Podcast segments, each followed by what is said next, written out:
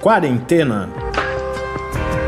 Resumo diário de notícias, pesquisas e as principais orientações sobre a Covid-19.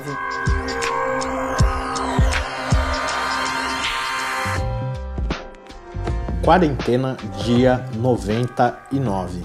Olá, eis que iniciamos nosso 99 encontro, mais uma semana aqui na nossa quarentena. Eu sou Mariana Petson. Eu sou Tarso Fabrício. Segunda-feira em que o Brasil registra 1 milhão 106.470 casos de Covid-19, com 51.271 mortes. O registro, portanto, segundo o CONAS, que é o Conselho Nacional de Secretários de Saúde, é de 663 mortes nas últimas 24 horas. No mundo, segundo a Organização Mundial da Saúde, os casos são 8.860.331, mas na John Hopkins nós já ultrapassamos a marca dos 9 milhões de casos de Covid-19 em todo o mundo. Portanto, 9.030.328 casos, com 469.939 pessoas mortas pela Covid-19 em todo o mundo desde o início da pandemia. Hoje nós falamos sobre imunidade aqui no episódio, ganhou visibilidade no Brasil um estudo que foi publicado na última quinta-feira já na Nature Medicine, falando sobre a redução na presença de anticorpos contra a COVID-19 após um período aí relativamente curto de 8 a 12 semanas, especialmente nos pacientes assintomáticos. A gente fala um pouco sobre esse estudo e aproveita para trazer outras notícias que vínhamos guardando sobre potenciais imaginados para vacinas contra outras doenças no enfrentamento dos casos mais graves, principalmente de Covid-19. A gente começa a semana já com entrevista com o professor Vanderlei de Souza, professor titular da Universidade Federal do Rio de Janeiro, uma referência na ciência brasileira e na sua área de atuação.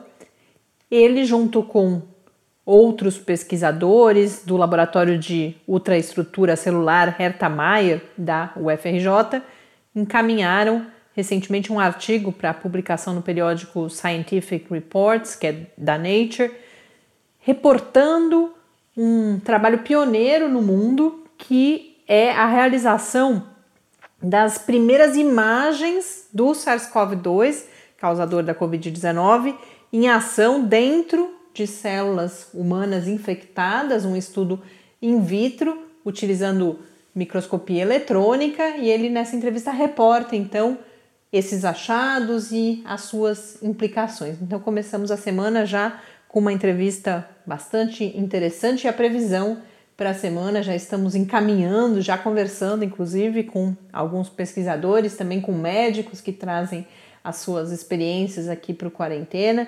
Então, uma semana que já começa com promessa de termos a oportunidade de conversarmos com várias pessoas sobre a Covid-19 aqui no quarentena. Mas vamos começar pelo giro pelo Brasil. As notícias vêm do Mato Grosso e de Minas Gerais. O Sindicato dos Médicos de Mato Grosso pede que prefeitos de Cuiabá e de Várzea Grande decretem o lockdown imediatamente. De acordo com o um documento enviado a essas autoridades, tanto o sistema público quanto a rede particular dessas cidades já estão à beira do colapso. No final de semana, o Mato Grosso registrou uma morte a cada 50 minutos.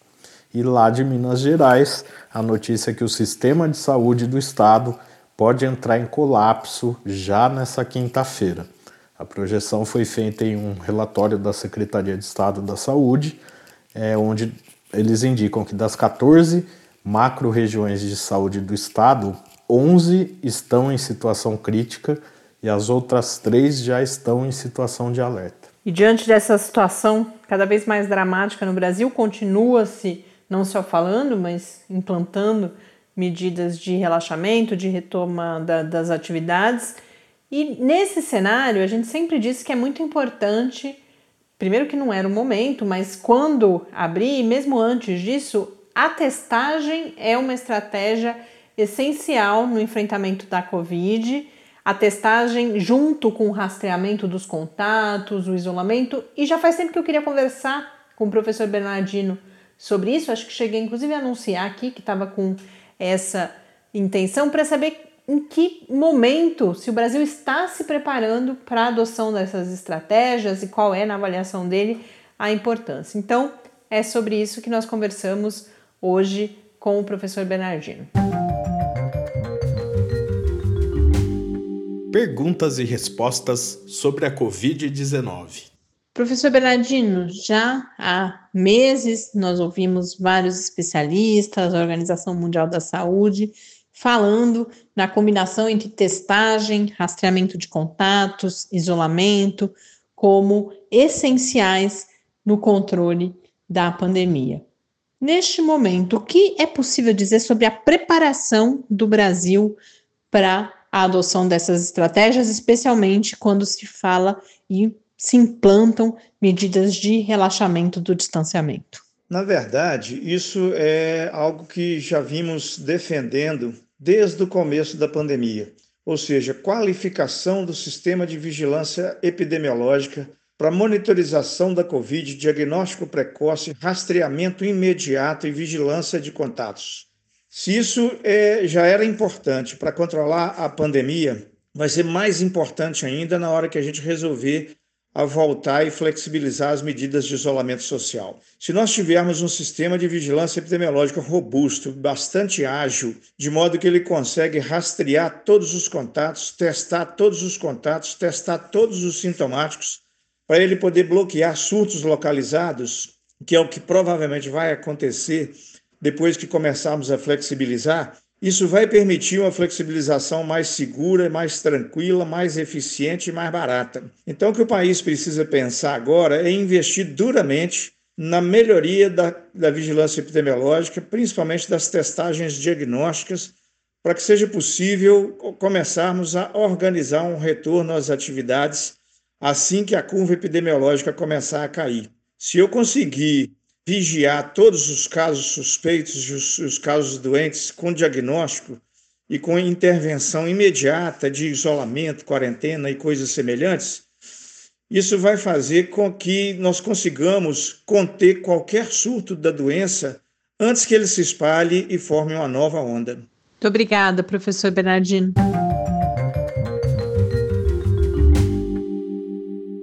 Volta à quarentena, preciso registrar que essa conversa acontece no aniversário do professor Bernardino, então aproveito aqui para parabenizá-lo no quarentena, ele que tem sido um parceiro já desde os primeiros dias desse nosso podcast, que amanhã completa os seus 100 dias, portanto, quase um terço desse último ano da vida do professor Bernardino, em que pudemos estar juntos e é sempre muito inspirador. Estou falando do quarentena, mas para dizer que essa interação com o professor Bernardino é muito inspiradora por vários motivos. Então, nossos parabéns para o professor Bernardino aqui no Quarentena.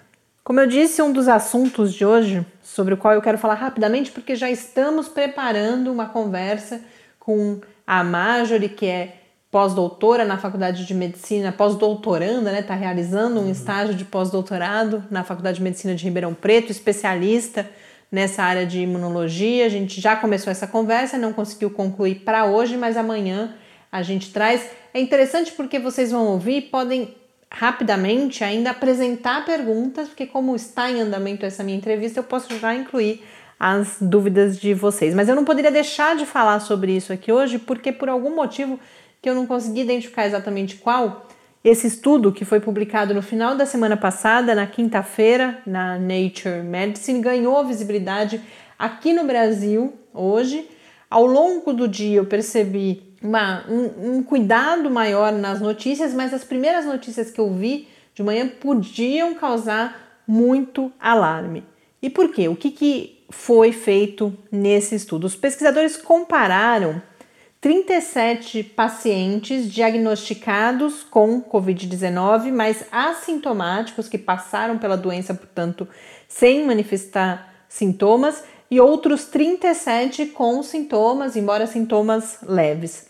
E perceberam nesses pacientes, particularmente nos assintomáticos, uma queda no número de anticorpos, um dos anticorpos específicos contra o SARS-CoV-2, uma queda considerada rápida e acentuada. Desses 37 pacientes, para vocês terem uma ideia, 40% num período entre 8 e 12 semanas, portanto entre 2 e 3 meses, chegaram a um nível de presença desses anticorpos abaixo daquele que acusa soropositividade nos testes contra ou de detecção de anticorpos. Né? Então é um dado relevante, mas há várias coisas para a gente considerar.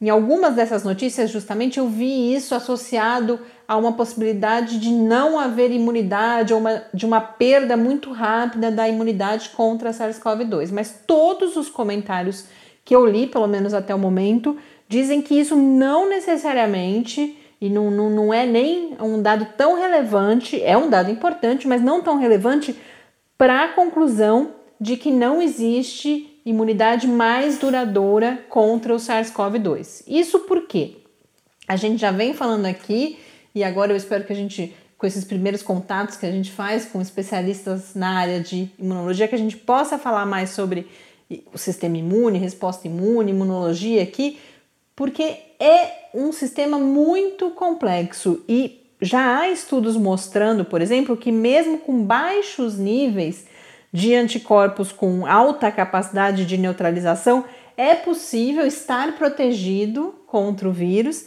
E além disso, há as outras células, células T, células B, que têm uma resposta que ajudam o organismo a combater esses patógenos, né, organismos estranhos ao nosso organismo. Então, repetindo, há essa identificação. Uma outra limitação apontada é que é um estudo pequeno, com poucos pacientes, portanto, é preciso que se dê continuidade a essa linha de investigação.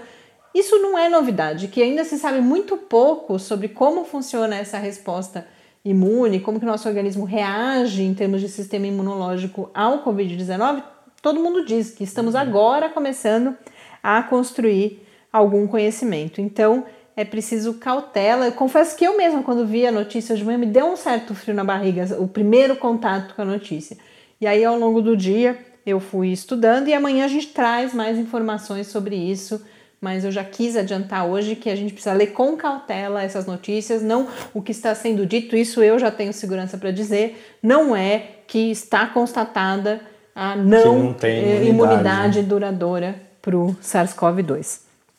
E como estamos falando de imunidade, dessa complexidade do sistema imune, eu trago aqui uma notícia que já há alguns dias a gente teve contato com ela, começamos a buscar mais informações, estamos conversando, como eu disse, com imunologistas. A gente foi pescando algumas pílulas, né, algumas informações mais dispersas assim. Né? É, e hoje surgiu um outro, coincidentemente, eu já estava pensando essa questão da, da, da, imunidade, surgiu um outro estudo sobre isso. Do que, que eu estou falando? Tem um tema mais geral, sobre o qual este sim a gente já falou aqui, que é a ação, ou a, a hipótese de que pode haver ação de outras vacinas não específicas contra a Covid-19 na nossa resposta, não de proteção. A gente falou muito da BCG, da BCG né? Uhum. Há, há bastante tempo, assim, foi um dos primeiros estudos que saiu é, tentando é, compreender esse mecanismo de ação cruzada da vacina. É, outro dia acho que eu cheguei a falar da poliomielite também, que o Reinaldo José Lopes sim, publicou sim, uma exatamente. notícia na Folha de São Paulo. Também, por quê? Porque justamente você tem esse sistema imune com a sua complexidade e os mecanismos que são desencadeados por essas vacinas eles têm uma ação específica contra aquela doença uhum. para a qual ela é elaborada, mas muitas delas têm uma ação inespecífica e que ajudam o nosso sistema imune a combater também outros micro-organismos. E é nisso que se está apostando. Então, já falamos da BCG, da polio, e uma que é essa notícia que eu comentava que eu vi já acerca, eu recebi uma indicação de um amigo já há cerca de umas três semanas e hoje, coincidentemente, saiu uma outra notícia, é aquela que nos Estados Unidos, de onde vem essas notícias, é chamada de MMR, e aqui no Brasil é a conhecida tríplice viral, que é a vacina contra sarampo, cachumba e rubéola.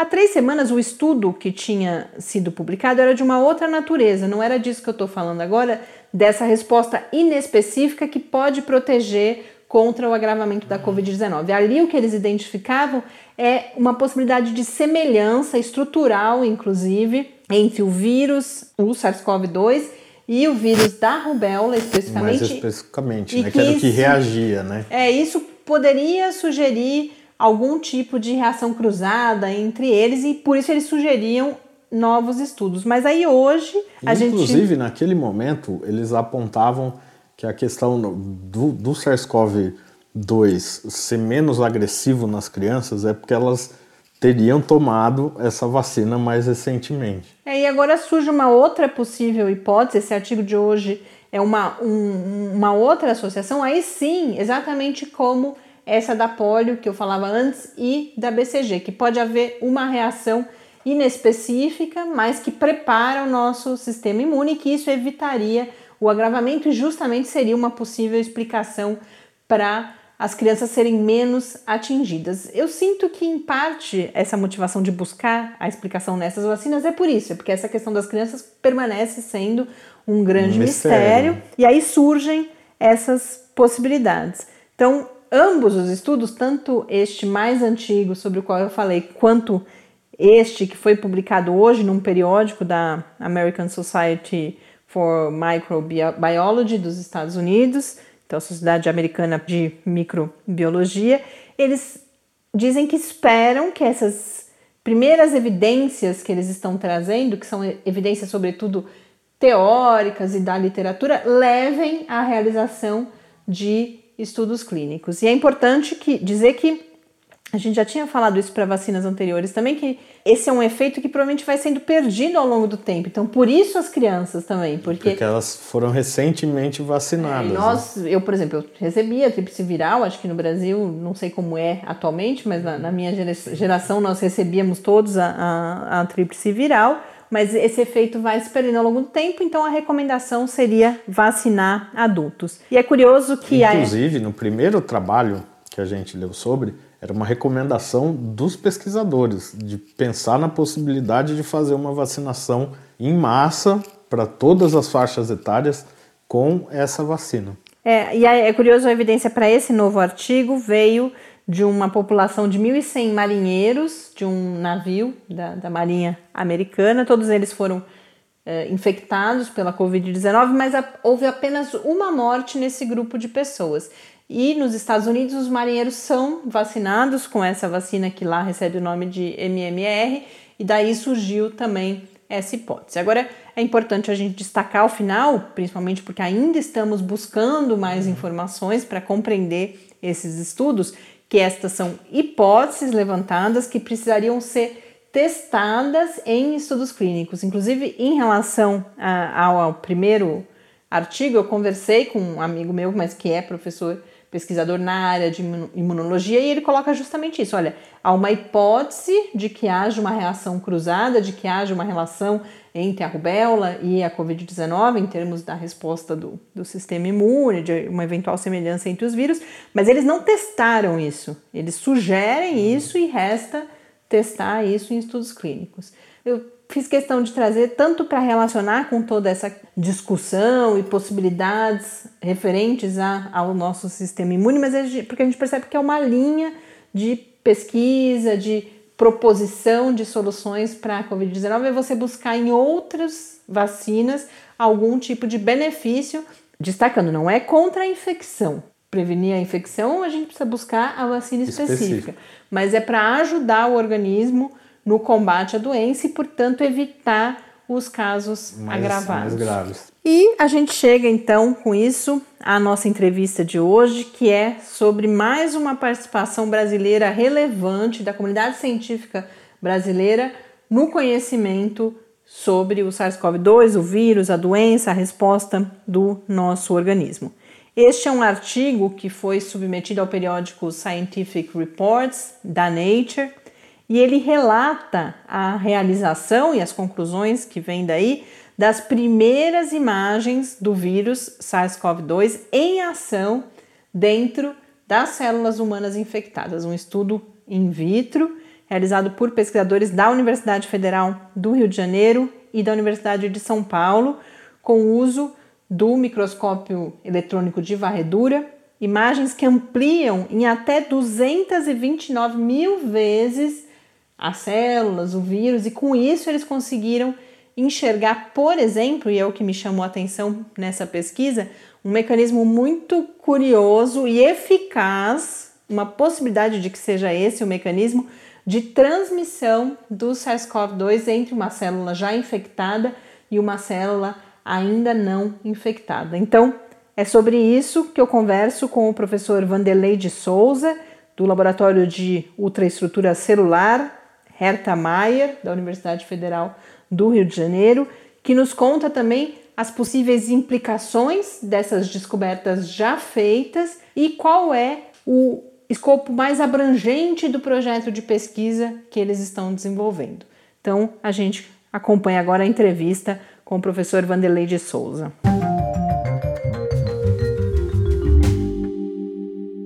Professor Vanderlei, antes de mais nada, quero compartilhar nossa satisfação o orgulho que é poder receber o senhor hoje aqui no Quarentena. E sobre o estudo, inicialmente gostaria que o senhor explicasse qual foi a principal observação que fizeram, o que vocês descobriram justamente sobre esses prováveis mecanismos de transmissão do SARS-CoV-2 de uma célula já infectada para outra não infectada. Mariana, inicialmente eu queria agradecer a oportunidade de explicar alguns dados do nosso trabalho para o podcast Quarentena que você coordena. Vamos às perguntas. Na realidade, nossas observações apontam no sentido de que a infecção de células in vitro pelo vírus induz, depois de algum tempo, a formação de uma série de projeções da superfície celular. Algumas dessas projeções são muito finas, têm um diâmetro muito pequeno, lembrando o que nós normalmente chamamos de nanotubos. E essas estruturas apresentam vírus na sua superfície. Isso sugere fortemente que essas projeções podem, de alguma maneira, estar transportando o vírus de uma célula infectada para uma célula não infectada. Isso é o que nós observamos in vitro. É fundamental que isso possa ser confirmado em experimentos em vivo, porque seria uma evidência de que esse vírus tem uma capacidade muito grande de transmissão de uma célula para outra e pode explicar como essa a infecção em muitos casos é extremamente rápida e com uma grande produção de partículas virais. Professor, e como são realizados esses estudos? Como é possível observar isso acontecendo nas células infectadas pelo SARS-CoV-2? Para fazer esses estudos, nós utilizamos a microscopia eletrônica de varredura de alta resolução. Para tal, as células são cultivadas em meio, aderidas a uma superfície de plástico ou de vidro e são infectadas pelos vírus. Depois de um certo tempo, essas células são fixadas com glutaraldeído, processadas para microscopia eletrônica de varredura, o que implica vários ciclos de fixação, desidratação e secagem pelo método ponto crítico, que evita alterações das células em função do processo de secagem. Em seguida, é aplicado um durex à superfície dessa célula, pressionado ligeiramente e o durex é puxado. Quando isso é feito, a célula se parte ao meio. Metade fica aderida onde estava, a outra metade fica aderida ao durex. Ambas as superfícies podem ser revestidas com uma fina camada de platina e observadas diretamente num microscópio eletrônico de varredura que tem uma resolução da ordem de 0,8 nanômetros. Com isso, é possível observar as partículas virais individualmente nos vários compartimentos do interior da célula. Professor, e quais são possíveis desdobramentos desses estudos, dessas primeiras observações? Os nossos estudos, que serão confirmados por outras metodologias, e isso no momento está sendo objeto de análise, permitiu, de uma certa maneira, entender todo o ciclo intracelular do SARS-CoV-2 e que mostra pequenas diferenças em relação a outros vírus, especialmente no que se refere ao processo de formação da partícula viral num sistema de membranas que envolve o retículo endoplasmático e o complexo de Golgi. Esse ponto da formação da partícula viral é muito importante de ser compreendido no maior detalhe possível, porque ele permitirá estudos sobre a inibição desse processo de replicação viral, ou seja, o desenvolvimento de fármacos, ou de novos fármacos, ou os fármacos já existentes, que possam bloquear o processo de formação da partícula viral. Se ela não tiver completa, ela não é liberada para a superfície celular e com capacidade de infectar novas células. No nosso trabalho, também temos utilizado outras abordagens, como, por exemplo, o estudo de fragmentos de tecido obtidos pelos colegas da Faculdade de Medicina da USP e que corresponde a biópsias de pacientes que faleceram por coronavírus. E a análise dos diferentes tecidos mostra a presença de partículas virais, é, sobretudo no pulmão, mas há algumas evidências iniciais de que possam ser encontradas em outros tecidos. Quer dizer, demonstrando a capacidade que tem esse vírus de se multiplicar e, obviamente, de alguma maneira, se disseminar pelo organismo. Professor, foi feita essa primeira divulgação da obtenção das imagens do SARS-CoV-2 no microscópio eletrônico, mas o senhor mesmo já menciona outras linhas de pesquisa em que o laboratório está envolvido. Então, para a gente encerrar, gostaria que desse um panorama geral do todo, né, dos projetos de pesquisa que vocês estão realizando e também que comentasse a partir desses estudos, mas de todos os esforços da comunidade científica, em que momento do conhecimento sobre a Covid-19 e o SARS-CoV-2 nós estamos? O projeto que estamos desenvolvendo no Laboratório de Ultraestrutura Celular Herta Maia, do Instituto de Biofísica Carlos Chagas Filho da UFRJ, compreende várias etapas.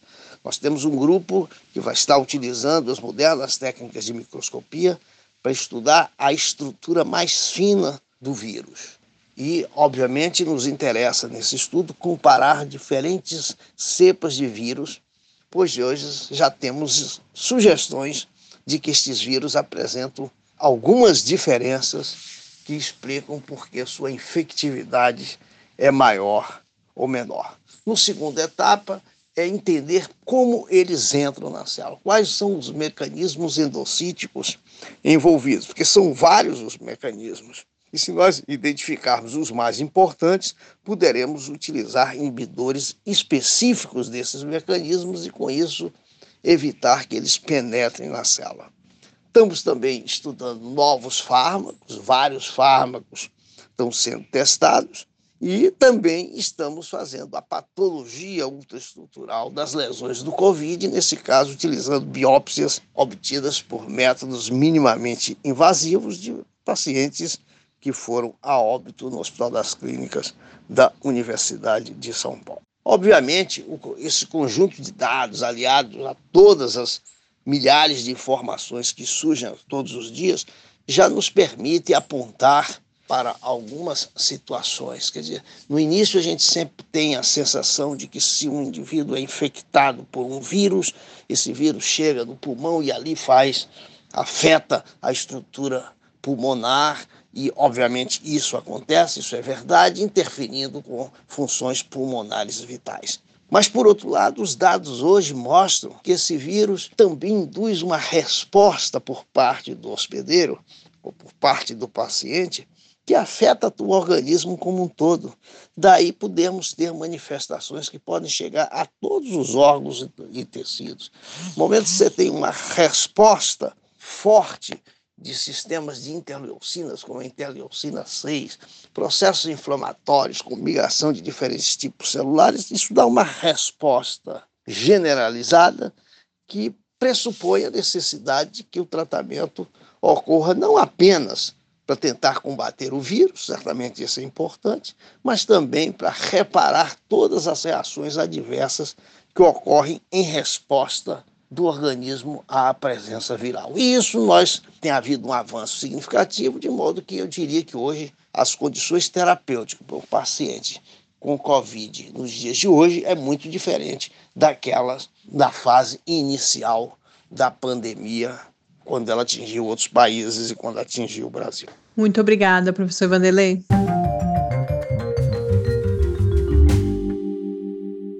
De volta aqui no Quarentena, eu conversei com o professor Vanderlei de Souza, do Laboratório de Ultraestrutura Celular da Universidade Federal do Rio de Janeiro.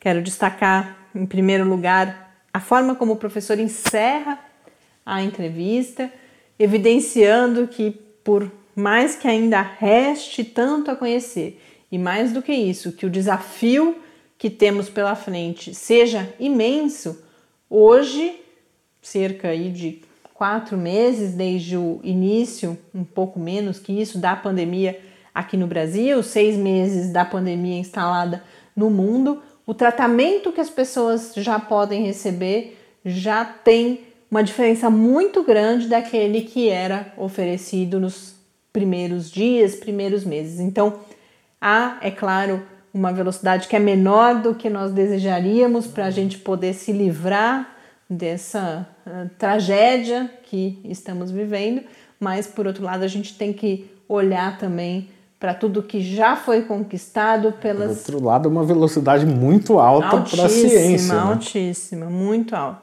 Então eu acho que primeiro eu queria destacar isso e queria destacar também a participação da ciência brasileira nesse esforço. Como eu disse, a gente já tem algumas entrevistas programadas para essa semana, em grande medida porque cada vez mais são publicados resultados de pesquisas realizadas aqui no Brasil e com dados, informações, resultados extremamente relevantes para o combate à Covid-19 em todo o mundo. Então, tudo isso também mostra o patamar elevado em que está a ciência brasileira e nos leva a querer dar visibilidade à relevância da continuidade dos investimentos, porque não é em seis meses que a gente estabelece essa capacidade de produção de conhecimento. Se hoje conseguimos obter esses resultados, é porque há uma trajetória de décadas no país de investimento. E isso não é exagero. São décadas para você formar grupos de pesquisa e pesquisadores, como, por exemplo, o professor Vanderlei de Souza, sobre o qual falamos, que formou os seus orientandos, e é só esse, que já provavelmente formaram os seus orientandos, e é só esse conjunto de pesquisadores, inclusive circulando e em contato com grupos de pesquisa em outros países, além dos laboratórios estabelecidos, equipamentos instalados e, e as pessoas sabendo manuseá-los, dentro de uma série de outros fatores. Então, é um momento muito propício para a gente perceber concretamente qual é o significado da defesa de que haja investimentos constantes, permanentes, porque alguns anos sem investir, a gente já está nessa situação, você demora muitos mais anos para poder recuperar essa capacidade de produção de conhecimento. E é com essa mensagem então que eu encerro o episódio de hoje, desejando uma boa semana, uma semana com muita força para todos nós. Até amanhã no nosso centésimo encontro. Até amanhã. Fique em casa. Quarentena é uma realização do Laboratório Aberto de Interatividade para a Disseminação do Conhecimento Científico e Tecnológico da Universidade Federal de São Carlos, o LAB da UFSCar, do Centro de Desenvolvimento de Materiais Funcionais, CDMF, e do Centro de Inovação em Novas Energias, o Cine. Pauta, produção e apresentação: Mariana Pezzo e Tárcio Fabrício. Arte e design de Henrique Mateus. Desenvolvimento web: Eduardo Martins. Edição de áudio: Lucas Stefanuto. Apoio Fundação de Amparo à Pesquisa do Estado de São Paulo.